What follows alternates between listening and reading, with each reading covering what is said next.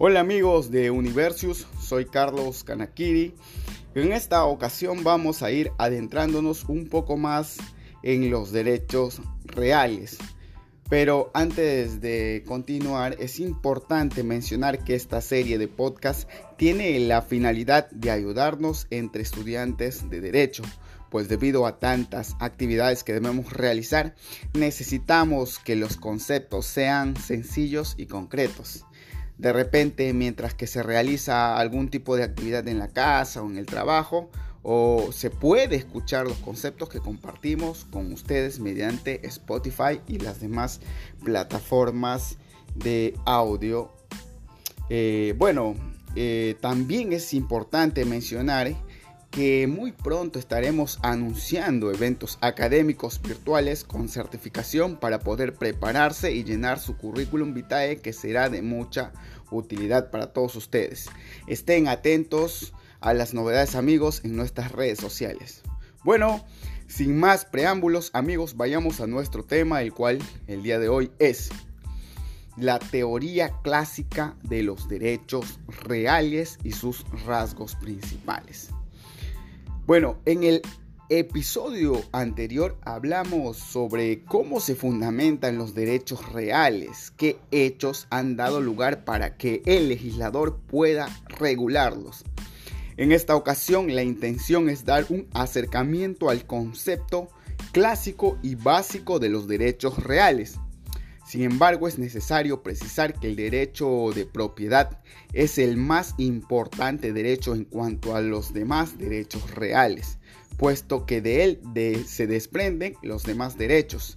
Eh, se podría decir que en el caso de la propiedad es el derecho ilimitado que tiene toda persona en cuanto a un bien y los demás derechos reales son limitados. Bueno, pero ante lo dicho anteriormente, eh, surge una pregunta. Y esta es, compañeros y amigos, es ¿qué son los derechos reales? Eh, para dar respuesta a esta pregunta, según lo que nos dice la teoría clásica, nos indica que es todo derecho subjetivo que recae de forma directa o indirecta sobre algún bien individualmente determinado permitiendo tener algún tipo de utilidad sin tener un intermediario para el goce de ese derecho. Pero para poder entender esta concepción que es más que todo teórica, debemos poner algunos ejemplos para poder precisar algunas cosas en base a lo que nos dice la teoría. Bueno, al analizar un poco el concepto es necesario hacer, hacerlo con un ejemplo. Si hablamos de una persona, por ejemplo, que ha comprado un vehículo o precisamente podría ser una moto, esta persona tiene derecho a manejar a donde quisiera y cuando quisiera. Esto implica el derecho del uso del bien. Esto es subjetivo porque es atribuible a nadie más que solo al dueño, la persona, quien goza del beneficio de utilizar el vehículo, en este caso la moto, porque es quien pagó el precio para adquirirlo. Bueno, en otro punto, el bien está determinado, sí, claro que sí, porque solo puede usar y disfrutar de esa moto, o sea, quiere decir que el bien no puede ser un, uno similar o uno igual, Simplemente tiene que ser exclusivamente esa moto, ese vehículo. Por otro lado, también podemos distinguir que no necesita de intermediarios para el goce de ese derecho.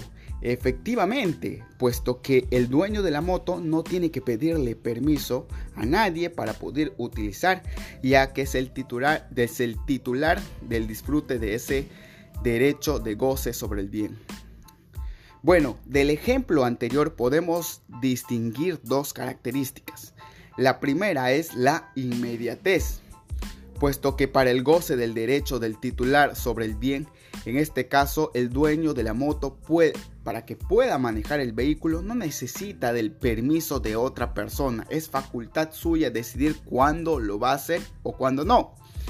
Y en la segunda característica podemos también denotar que es la exclusividad.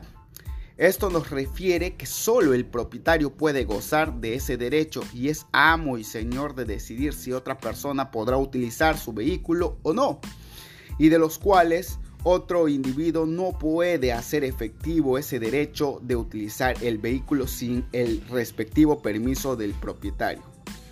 Bueno amigos, esta fue la segunda entrega de esta serie de podcast sobre los derechos reales. Espero les haya gustado.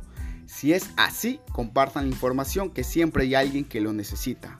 Síganos en nuestras redes sociales, en Facebook estamos como Universius, en las demás redes sociales como YouTube estamos como Universius TV y en Instagram con el mismo nombre.